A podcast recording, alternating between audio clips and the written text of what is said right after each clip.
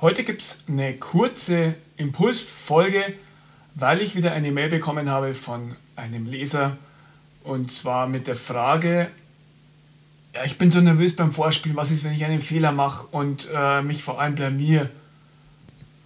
Ich erzähle da immer meine Geschichte von einem, einer Situation, die mir passiert ist. Also ich habe schon unglaublich oft vorgespielt, insbesondere auf der Orgel, aber auch auf dem Klavier. Und die Aufregung wurde immer weniger, aber es ist immer noch eine Anspannung da. Das heißt, wer sagt, er ist überhaupt nicht angespannt, wenn er vorspielt, der lügt. Aber es wird leichter und es wird mehr zur Gewohnheit.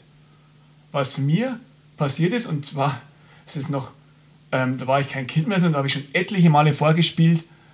Da habe ich auf einer Hochzeit gespielt und habe ein Stück gespielt mit Gesang und fange an und fange in der völlig falschen Tonart an.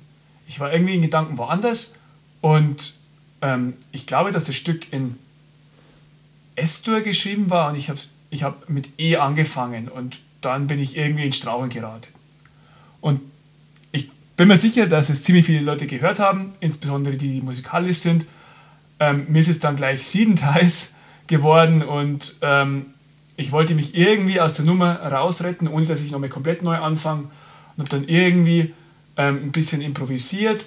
Also es war beim Vorspiel ähm, so, äh, und nicht direkt beim Liedanfang, sondern es war wirklich bei der ähm, Improvisation äh, als Hinleitung zum Stück. Und dann habe ich es irgendwie versucht, mich in die richtige Tonart rüber zu mogeln. Es ist einigermaßen gelungen, es wurde dann ein sehr abstraktes Vorspiel, aber ja, es war wirklich ein Schockmoment und dann nach einer Zeit habe ich es dann geschafft und bin in die richtige Tonart abgebogen. Aber das war ja, so mehr oder weniger der Super-GAU, der passieren kann, dass du wirklich komplett falsch anfängst. Und selbst da, also da bin ich dann ruhig geworden, habe es irgendwie geschafft überzuleiten.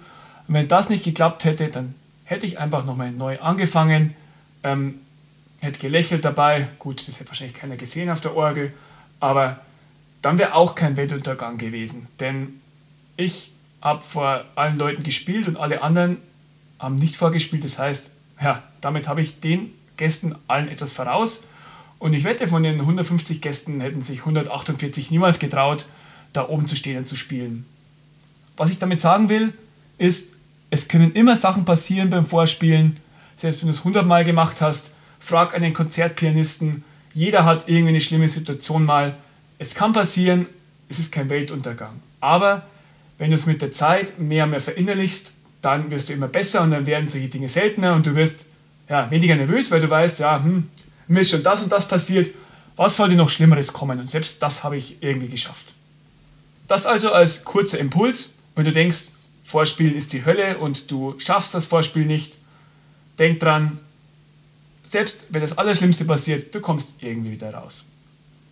Ja, das war nur ein kurzer Impuls heute. Ich wünsche dir ein wunderschönes Wochenende, je nachdem, wann du diese Folge hörst. Und wir hören uns wieder nächste Woche.